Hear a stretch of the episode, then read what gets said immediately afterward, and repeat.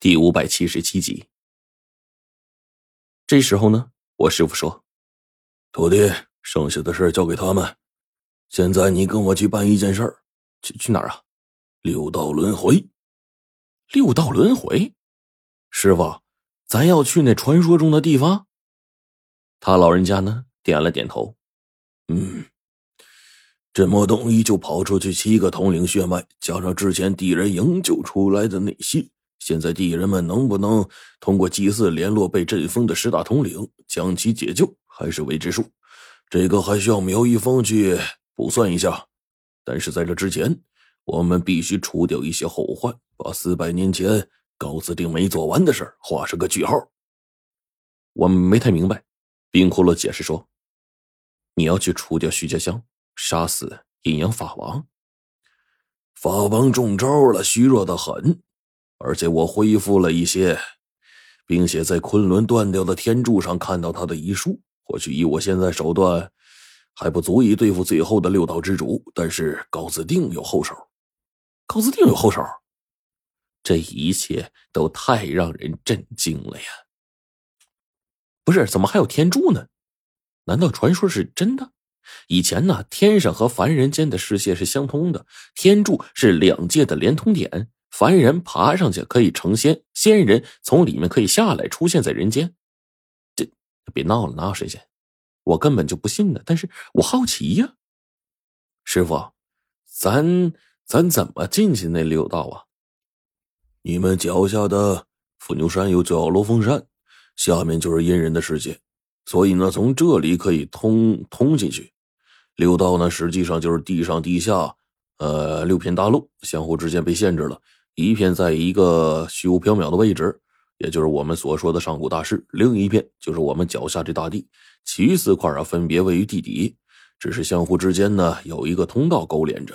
这四个大地啊分别做六个世界，每一个地界原本都有一个阴人从中脱颖而出，成为一道之主，类似法王的存在。这些道主自封自己统领六道。万年来一直跟敌人勾结，所谓的阴司之流就是那个时候从敌人口中散播出去的。听到师傅说这些话，我点了点头。原来是这样，哎，怪不得您老人家上次跟我们说，这个世界上根本就没有什么六道轮回、阴司地狱。哎，可我现在想不通啊，为什么地人千万年来要散播这些东西出来迷惑世人呢？道这个东西啊，很玄幻。呃，我们活着的人呢，他们大多数好的观念混合在一起，形成天然感应，成为了阳间的道；而在相对亡人的世界里，他们是你讨厌我们的道，反倒是他们死后的世界吸纳邪恶组成的道，才是他们真正的道。呃，当整个阳间的人开始信仰那些所谓阴司地狱中的东西，这些信仰就会充实，成为他们道的一部分，那自然跟我们相对。嗯。没明白，那不管了，我们现在呀就开始往下走。刚走出去，黄队就问冰窟窿：“哎，带的干粮够不够啊？”走的时候，龙王的应急背包我拿上了，里面有干粮。哎，那就成啊，饿不死，干啥都成。我心说你丫的就知道吃啊！这一次呢，还是我打头阵，从这些陨石坑的峭壁之上往下一步一步走，对我来说呢，小菜一碟。我们呢？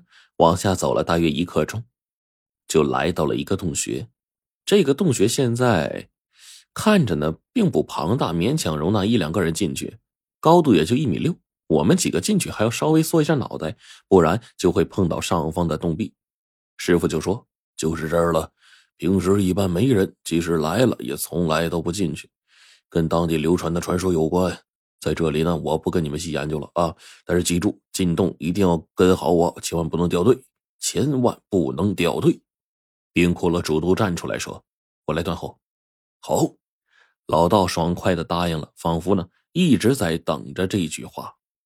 我们往里走，走了不远，这时候呢，空气中就开始异常的潮湿，浑身就被一层水雾给浸湿了。脑袋上头发就已经完全湿了，浑身上下就跟从水里爬出来似的，特别的让人郁闷呢。哎，大爷的，这水搞得浑身都是。再过一会儿，哎妈，我们不得成冰棒子呀！这气温低的，不知道。冰窟窿突然来了这么一句。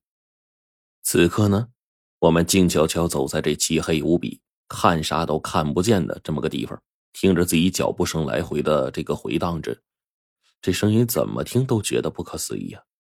这时候突然传来了一道诡异的笑声，嘿嘿嘿的，还拖着长音就跟那个银铃摇动产生的响动一样，不停，持续了很久，但是就是让人觉得莫名的阴森恐怖，好像并不是人声，是鬼声。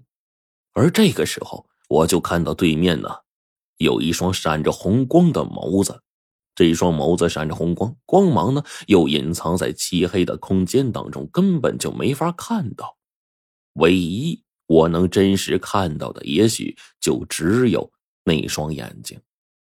我们又继续往前走着，这时候我听到了一群集体吞咽口水的声音，这声音来自我听到的鸣音。黄队冰窟窿没听到，而我注意到，我听到这声音的时候，胡老道的脚步也停滞了那么半秒钟。突然就出现了诡异的一幕，我们上下左右出现了一双双血红色的眼睛，就跟个小电灯泡似的，还红色的，越来越多，密密麻麻，把我们围在了正中。